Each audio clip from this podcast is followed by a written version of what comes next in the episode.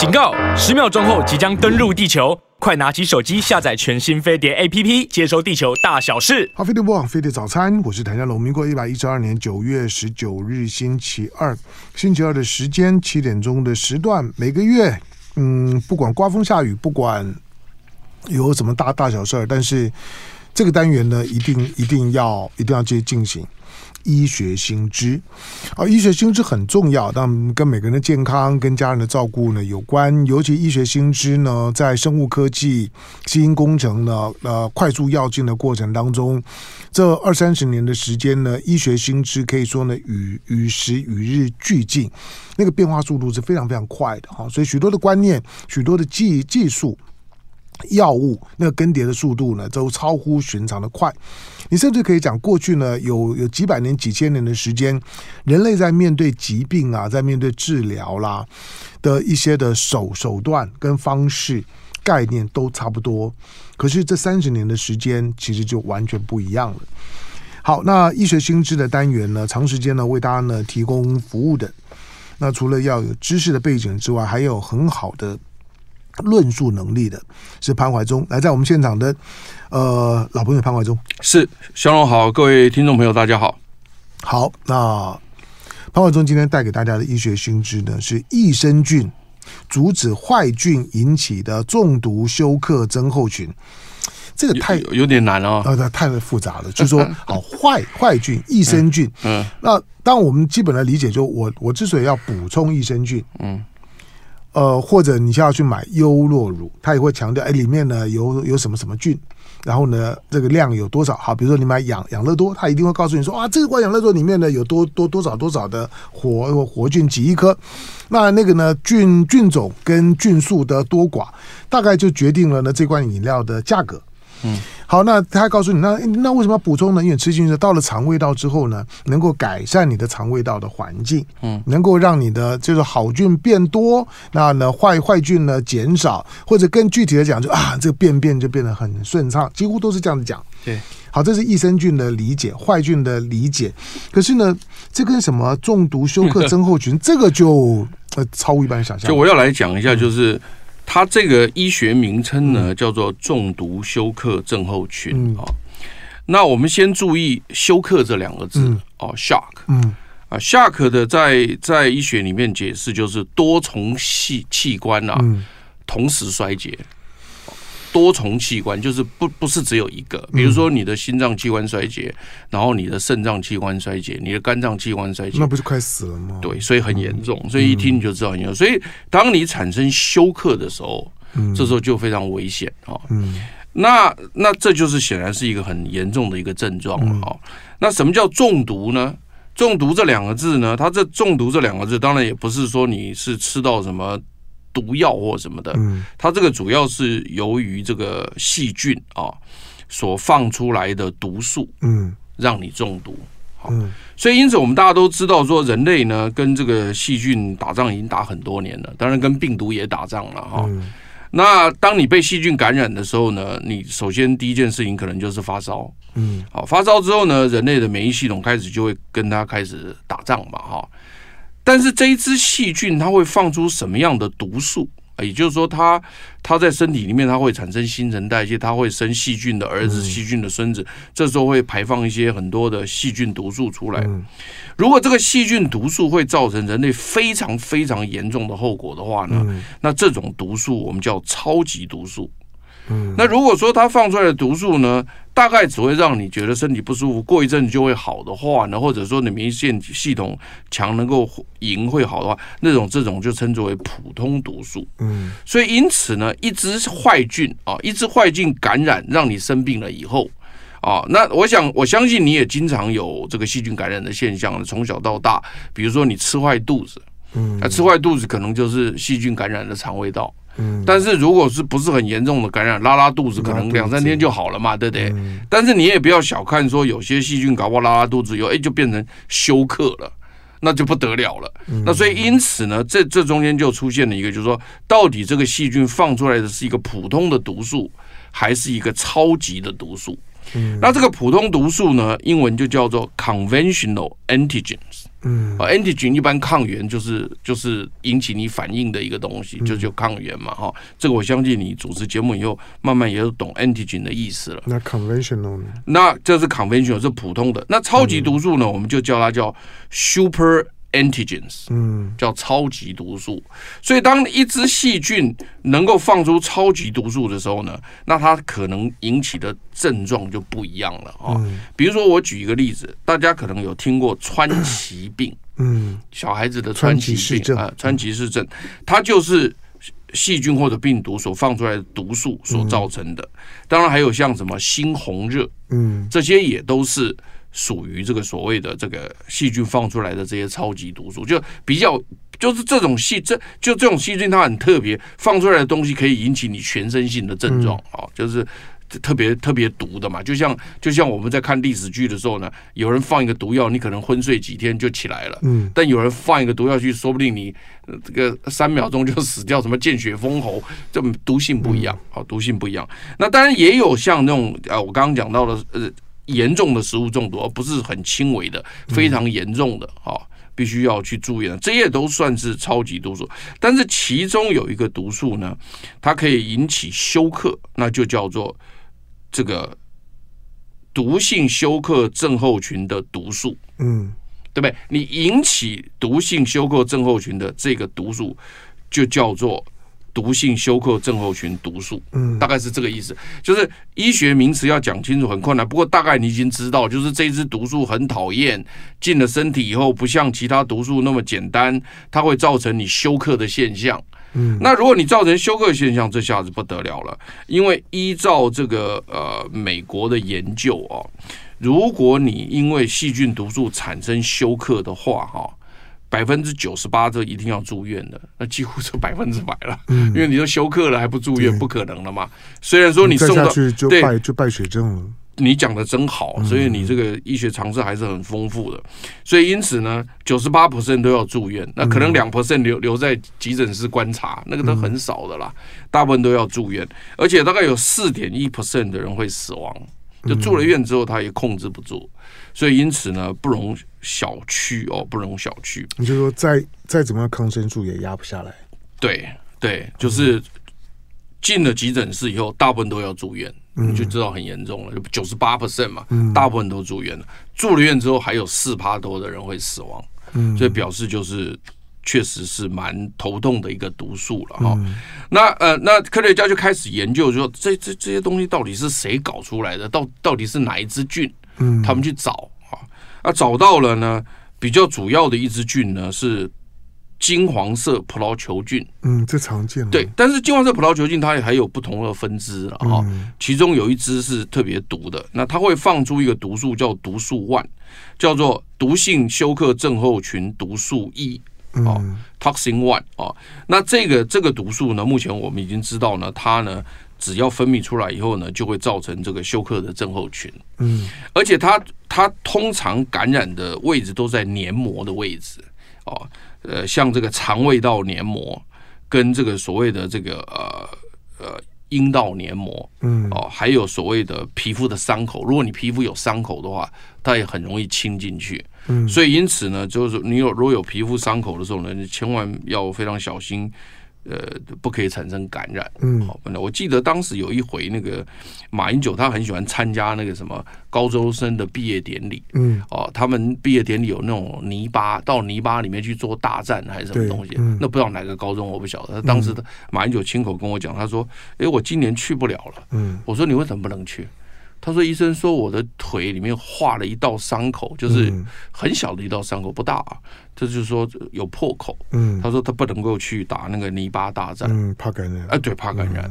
所以意思就是说呢，你像这种时候，如果你有破口，你还去泥巴大战的话，说不定感染的。当然，你感染的小的小号的细菌也就算了，你要是不小心感染到那莫名其妙。”大号的细菌那就很难讲了，那个命都可能不见掉。嗯、所以当时他的那个医生就跟马英九讲：“哎，你今年不能够去参加高生高中生的那个泥巴大战。”他讲的这句话，我的记忆非常深刻，就是知道说这些东西其实是都很不不可控的，不可控的。嗯、那除了科学家研究之后，除了像这个特特殊的几几支。金黄色葡萄球菌会产生这个毒素万产生休克症候群之外呢，那还有像这个 A 型链球菌，嗯，它有些也会分泌致热外毒素啊，他们英文叫翻译成致热外毒素，这种也可以造成像猩红热，或者甚至严重也可以造成重这个休克症候群，嗯，所以它有非常多支的细菌都有可能造成这个所谓的。休克的这个症候群，但是主力还是在金黄色葡萄球菌。好，这是第一个我要说明的。那美国接着又调查，更更接着报告就是说呢，那到底这一百个，假设我们讲举例是一百个，就是百分之百的，就一百个这种被细菌毒素造成的这个休克症候群里面呢，跟女性月经有关的占百分之五十九。是蛮高的啊，嗯，那跟女性月经无关的有百分之四十一，嗯，虽然看起来好像是一半一半，但是其实应该是六四了啊，六四。所以女性在月经期间呢，所感染到这个所谓的这个中毒休克症候群这种毒素的比例是六十 percent 啊。那那曾经有一名这个二十九岁的模特，当时在在世界的新闻都是还蛮头条的，那么他是。他的名字叫做沃瑟，沃瑟啊，W A S S E 啊，，Wasser。这位女特二十九岁的女模特非常非常的漂亮啊，然后知名度也非常的高啊。但是没有想到呢，她在家里面就出现呕吐、昏迷不醒，嗯，然后送大医院急救，大家大家搞不清楚，然后查了以后高烧不退，心脏衰竭、多重器官衰竭，结果后来呢，总算救回来了啊，救回来以后呢。也也不知道怎么搞的，这个媒体报道的时候，他的右脚膝盖以下全部锯掉，哦，然后左脚的脚趾头也保不住，所以左脚脚趾头也要锯掉，嗯，啊，所以引发这么大的严重的这个情况呢，最后查出来了，啊，是确实就是这个中毒性的休克症候群，嗯，就是他感染的细菌，然后呢，所以女，因为这这段我打就是，所以女性在经期时候的。清洁，你讲对了，注意感染。你讲对了，你你你你很棒。那那最后还是在查，因为这东西要一直查，科学科学都是一直查的。嗯，最后去查，你知道查到什么？你知道吗？查到他的那个卫生棉条，嗯，出了问题。卫生棉条，那结果这个卫生棉条它问题出在哪里？你知道，他他是他是说呢，它的那个吸水性太强。嗯，因为我们我们很多的这个卫生棉条不都要强调吸水性吗？你就是就是就是，所以我就在讲这个嘛。他说早期就是想说吸，因为你想说模特他是不是要走台啊，那个什么东西的，他们都会用棉条。对他们基本上他们就不希望说用这种卫生棉嘛，对，用用棉条，这我想你都很清楚，我不用再解释。然后另外就是他可能表演的时间过长，他希望那个吸水力要好一点嘛，因为他量大的时候。他否则就很难看呐、啊，对不对？那这么长的时间，一个多礼拜，你说他不不工作也不可能啊，对不对？所以他这个时候他就用吸水性很强，就没想到吸水性强反而造成他金黄色葡萄球菌感染，造成这么严重的后果。这个是原来没想到的。所以后来呢，美国当局就立法要求女性的这个卫生棉条吸水性不可以太高。你说你你你都没听过这个事对不对？你你要越高越好，但是它不能太高。好，好，这个这个待会这第一个啊，第二个是一个 十四岁的少女在英国，叫做史考特福尔伯，这个小女孩才十四岁，嗯，第一次人她这一辈子第一次用卫生棉条，结果五天后就死掉了。五天后那时候全世界头版头条。讲这个事情，就是说这个叫做中毒性休克症候群与月经有关的中毒性休克症候群，这占百分之五十九。那待会我们可以讲到与月经无关的嗯中毒休克症候群，所以所以这个事情就引起我的一个重视。那重点是大家想要解决这个问题。那以前卫生机关解决，它是从卫生棉条吸水性来解决，这个我们也都同意。还有包括卫教，待会我们可以很快的念完卫教都。但是有没有一个更好的方式来帮忙？嗯、那结果呢？重点就是美国爱荷华大学医学院的微生物专家，他就说我在卫生棉条上放益生菌，就可以阻止。现在重点是在这，我把把重点先讲出来。这后面的重点，对对对。不过还是提醒大家，就是说当。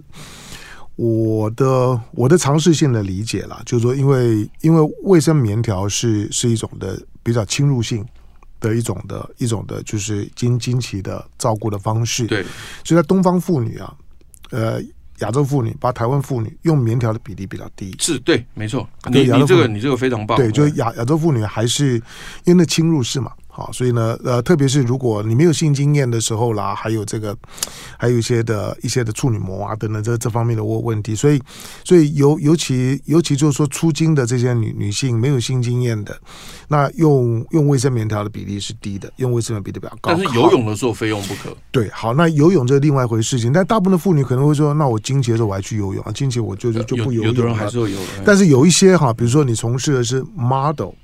或者你是运动员，那哪里这就是你能选择的？就是说要比赛的时候，你难道还那个吗？所以有些人可能是用打针的方式啦，把经期呢稍微 de delay 啦，算算自己的这个比赛的时间啦。你都知道哦。好，用用用用打针注射的方式去调整自己的经期。那 model 是一种比较特别的行业，因为它要强调它的服装的服帖性。对。同时，那个服装可能是很贵，又又不能够沾到脏污，对不对？对，所以呢，他们对于这种的就经期的保护跟清洁啊，就用如何避免，就是说影响到他的穿衣对的那个美感，或者是避免了污染到这些呢这些呢穿在身上贵重衣物为主要的考量，它的风险呢就比较高。好，那这些的棉条上面呢会有这些的。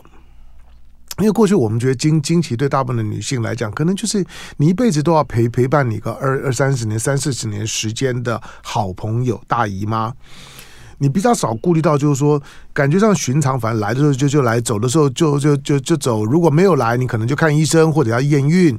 那那走了之后呢，就比较开心轻松一点。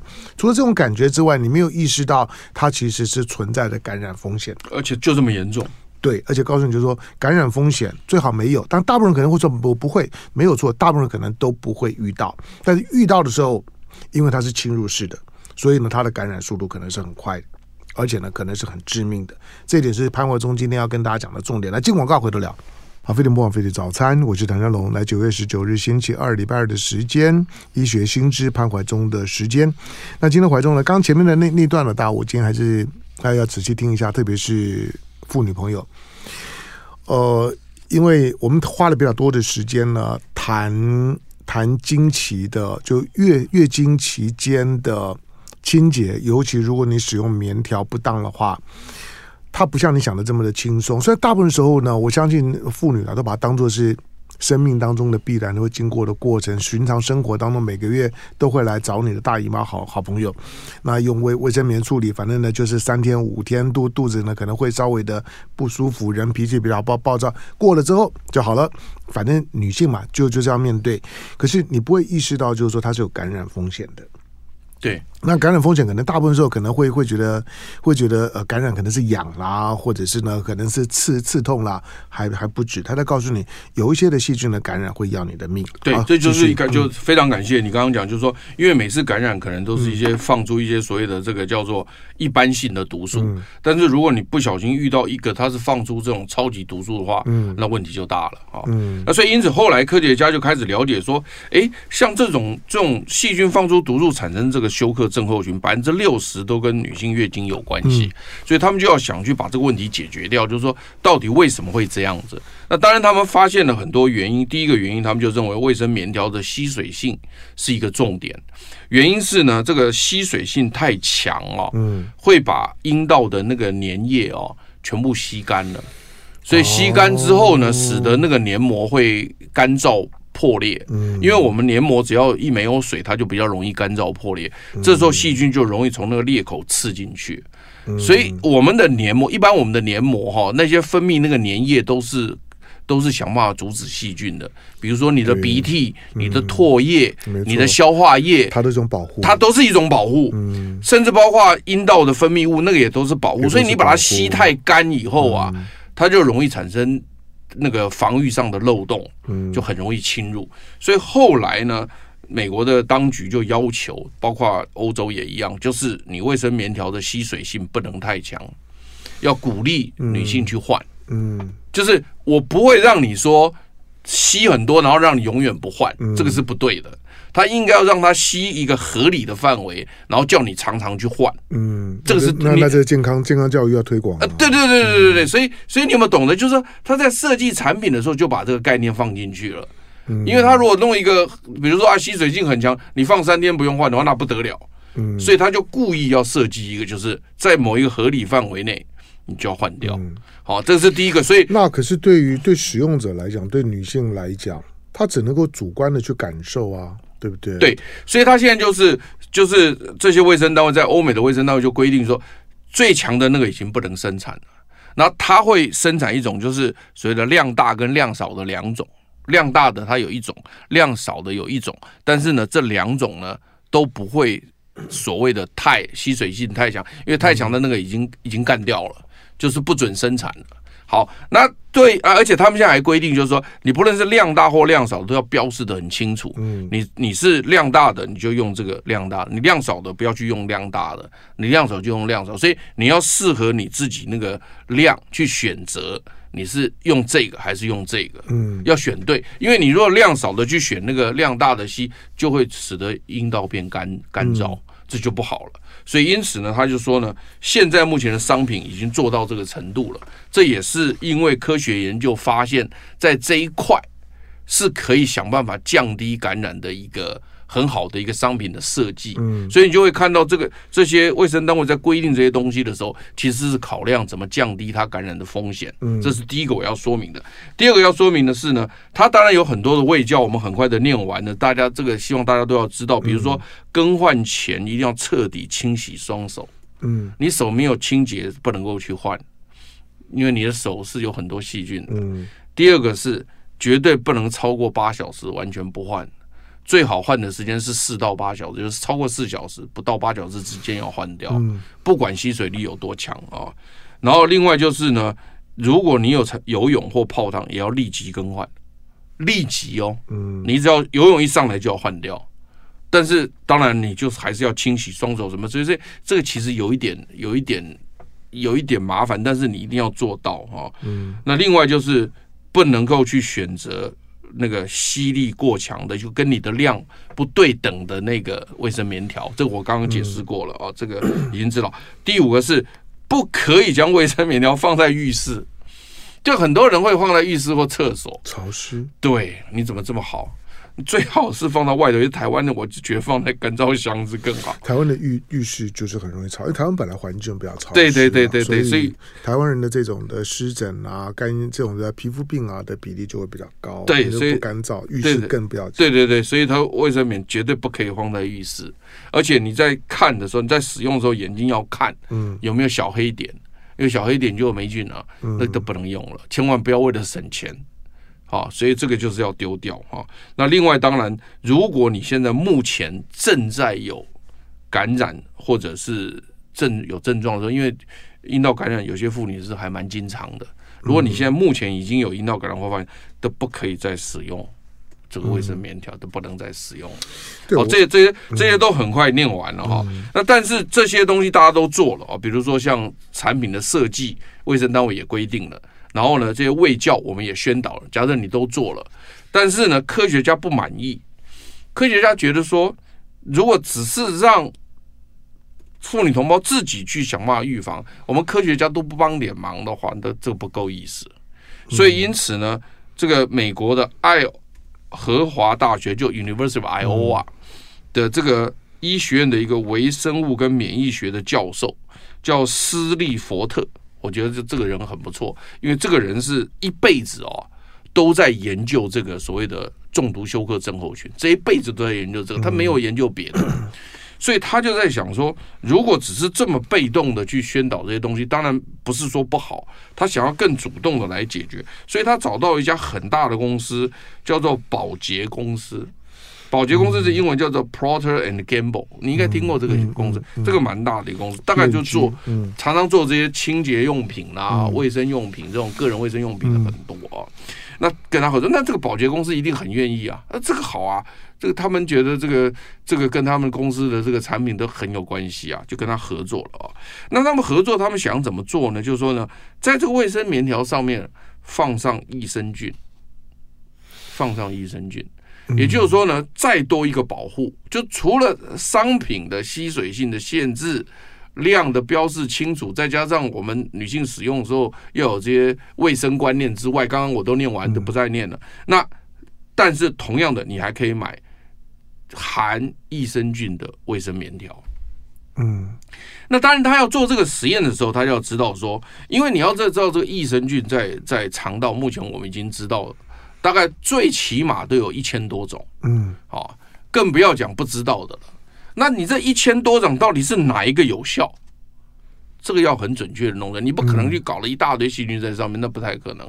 所以呢，他们就在找说，到底哪一只细菌对它能够有帮助，所以做了一系列的研究，来确定说要放哪只菌最重要。嗯，所以他就是做了这，然后发表在了一个。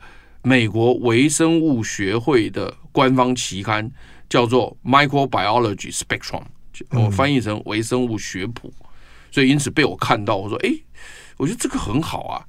如果说能够把这个他们研究出来的成果放到这个女性的这个卫生产品上面，那不是更好吗？”他他放的时候，当然现在目前他们在研究是放在卫生棉条上面。嗯，但并不表示你不能放在卫生棉上面，都可以啊，这个也可以保护啊。它能存活多多久呢？它这种东西的一定是那种干燥的粉末嘛，就是你比如说类似你，比如说你在吞这个益生菌胶囊的时候，你不是就是有这种粉末状的，也有胶囊状的，甚至还有定状的嘛。所以基本上它就是放在那个干燥的卫生棉片上，你不不去动它，它那个都是活的。因为他们在细菌有一个特性，就是在不适合它生长环境的时候，它就会休眠，来休眠的。你只要不要不要给它高温烘烤或什么，那没有人会这样做的啦。嗯，你这卫生棉啊，你好好的不动，你只要用的时候，它就会主主动的都慢慢的活上来。因为因为你你一旦有那种血水啊或者有汗液进去的时候，那个坏菌就会开始长，好菌也会开始长啊。嗯，那这时候如果有好菌在的时候呢，坏菌就长不起来啊。他会抑制它，所以他的观念是从这里来的。好了，当当因为我们我们我们是男生哦，我们在在谈女生这些事情呢，表现好像很关心，但是毕毕竟不是使用者。对对对，对使用者我我也是看书而已啦。对，所以所以所以我们使用者使用起来的那个主观的感受啊，是什么？这可能还要更多的对女性的访访谈。对对对，这个这个我也我也我我我一直很好奇，比如比如说这种卫生棉条，因为它是比较侵入式的。对对对，那所以。我过去有看到，就是一些女生的反应，就是说，她们只能够主观去感受或者要求自己定，因为每个每个女，哪怕是女女性，相同的年纪，她的她的经期的时候的经血量。的那甚至周期的长短，其实每个人都不都不一样，都不一样。好，所以他很难有一个一致的标准，说啊，你们你们就用就用什么，就用的量呢，可以呢吸吸水量呢多少的棉条，每个人都不太一样。所以每个人在使用这些清洁用品的时候，他其实都经过一个很个人化的学习过程。对，他可能都是尝试过几种产品之后，他确定说啊，这个产品最最适合我。对对。那晚上哪个产品最适合我？这还是女生的很独特的个人经验。可是棉条的部分，我就想，因为棉棉条最后你要取出来的时候是靠那条线嘛。对，那那条线本身，它为什么不能够变成是像是一个可以主动感知它是不是经血量已经已经饱和，已经量已经够了？就是我只要看那个棉棉条，我就看那条线，我就知道我该不该换。就像小孩子的尿尿布，小孩子尿布都可以啊。当然，尿尿尿布现在只要碰到湿的时候呢，诶，它尿了之后呢，它就感应，然后呢，这个这个颜色一变，变到什么颜色之后呢，爸妈就说那个尿尿布已经都湿透了，没错，要要换了。或者电池，我们不知道有多少电量，电池最痛苦，你不知道还有还有没有电。那现在的进步的电池在在你表面上面你摸一下之后，你就知道它大概还有多少的电量。我说那个棉条本身的那条线，棉线应该有这样的功能，让妇女使用起来呢更有安全感、更方便。好，但是益生菌的这样的一个添加。听起来是个很简单、很不错的概念，但是，哎，我问个笨问题：不管叫益生菌，益生菌是我们叫的啦，我们我们假定它对人体无害，可它终究是个是个菌呐、啊。对，那益生菌如果我放了，可能很多妇女也许会有种感觉说啊，没有没有没有菌还好，有的菌我放放到我的我的身体的私密部位，会放了之后反而会有会有其他的副作用后遗症，会吗？进广告，回头之后继续跟潘华忠聊。好，飞碟魔法飞碟早餐，我是陈家龙。来，今天星期二的时间，医学新知的单元，潘怀忠的时间。潘怀忠今天带来的是益生菌能够阻止坏菌了所引起的中毒休克症候群。对，那它不是只有在妇女的经期的时候有这种顾虑，其实在很多的很多的地方都有可能的坏菌所引发的一些过度的毒素的渗透。呃，对对对对对，会造成中毒反应。对对对，所以刚刚一开始我们讲过，像这个。呃，中毒休克症候群跟月经相关的是占所有的这中毒休克症候群的百分之五十九，嗯，就大概六十。那但是也有跟月月经无关的，嗯，这种。那我查了一下，它感染的原因大部分都像是所谓的外科手术后，嗯，啊，那有伤口的情况之下感染的这个机会是比较多的。但是当然也有一些像女性产后流产啊，啊或者生产后。感染的也有，总是有伤口了。术后感染，对术后感染了，对对对。所以因此呢，不管怎么样，就是你要防止这些所谓的很可恶的这种细菌造成这种超级毒素所感染的中毒休克症候群，我们人类总是要想出一些办法来哈。那结果呢，这一位这个爱荷华大学的这个微生物教授呢，他就找到了两只益生菌，一只叫做。呃，鼠李糖乳酸杆菌，嗯，那一支叫做嗜酸乳酸杆菌啊，这两支杆菌呢，它就在一个这个培养皿上面哈，然后呢，跟这个会产生中毒休克症候群的这一支金黄色葡萄球菌一起培养，嗯，来看看说呢，这两只好菌跟这个金黄色葡萄球菌这一支坏菌一起在培养皿生长的时候呢。大家是怎么样的一个共存共荣啊？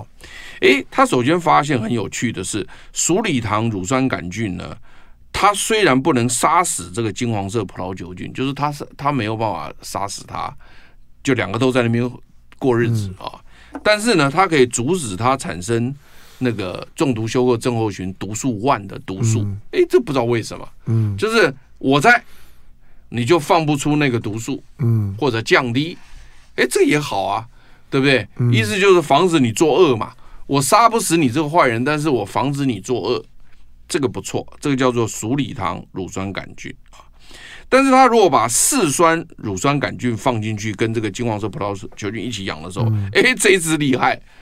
这一只不仅是呢阻止你产生这个毒素 one 的这个毒素，同时还可以让这个坏的金黄色葡萄球菌啊。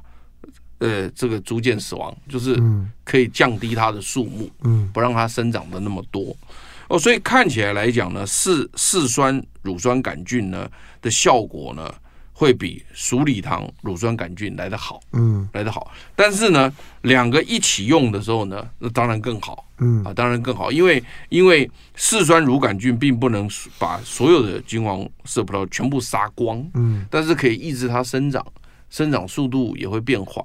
但是呢，两个在一起呢，就可以阻止这个毒素 one 的产生啊。嗯。而且他们还研究，就是说呢，诶，到底他们这些益生菌是透过什么方式来来阻止这个金黄色葡萄球菌放出这个毒素或者生长呢？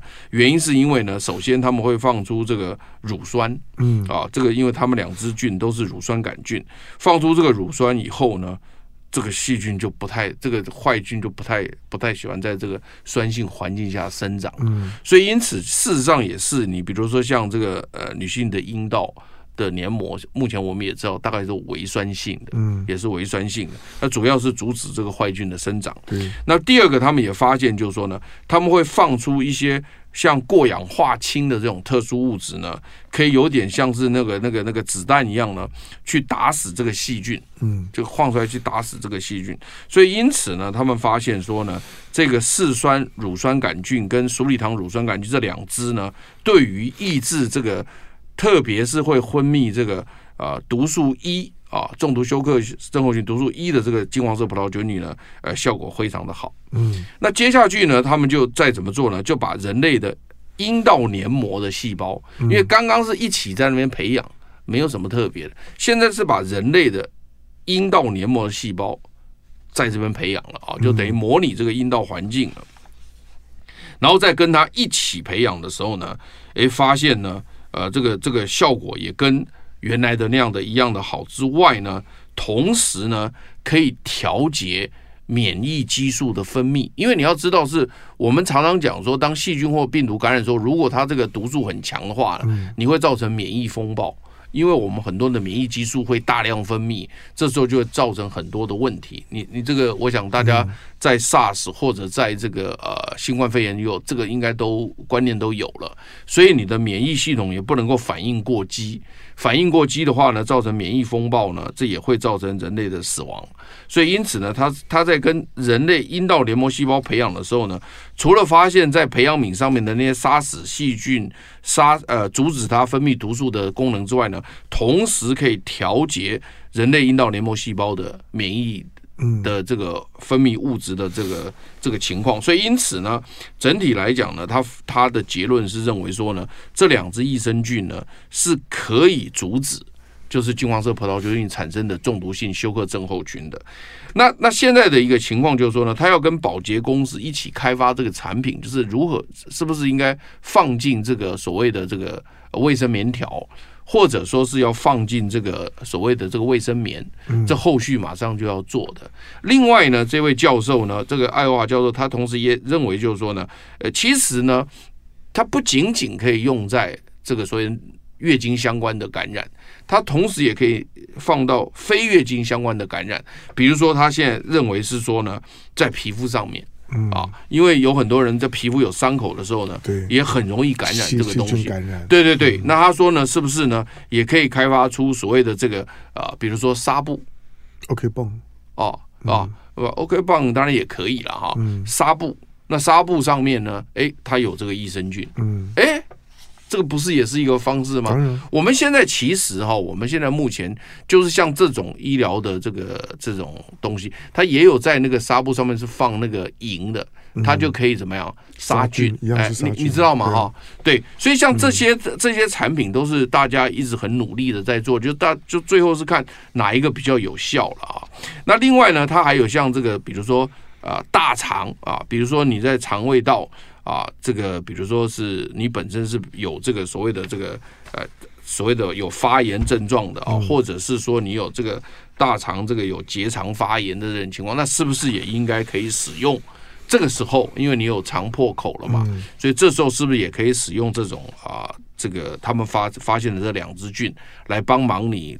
呃，抑制这个所谓的中毒休克症候群，这也是他们想要做的。所以意思就是说，他们现在目前想到这两支菌，不仅仅是想要放置在跟月经相关的，它同时要放在非月经相关的，而且特别指出是皮肤跟所谓的大肠结肠炎这个部分来来处理。对，当重要是重要是说这些的观念，以及在实验当中所得到的成果。如何能够做商品应用？对，可以实际上面来改善呢？改善人的这个生活，对对，以及在使用这些产品的时候，那所发生的潜在的风险。因为大部分的，比如说妇女，我们刚刚讲，不管是你在妇女或者一般你在敷药敷伤口的时候。你不会意识到，就是说他有没有可能被被感染？对，那我们从小到大一些小伤口，怎么那个那个是生活当中你一定要经历的，青春痘也好啦，不小心呢摔摔跤破破皮啊等等，那就敷敷药就就好了，或者或者不敷药呢，隔几天也好了。你你哪里知道说他有可能被感染？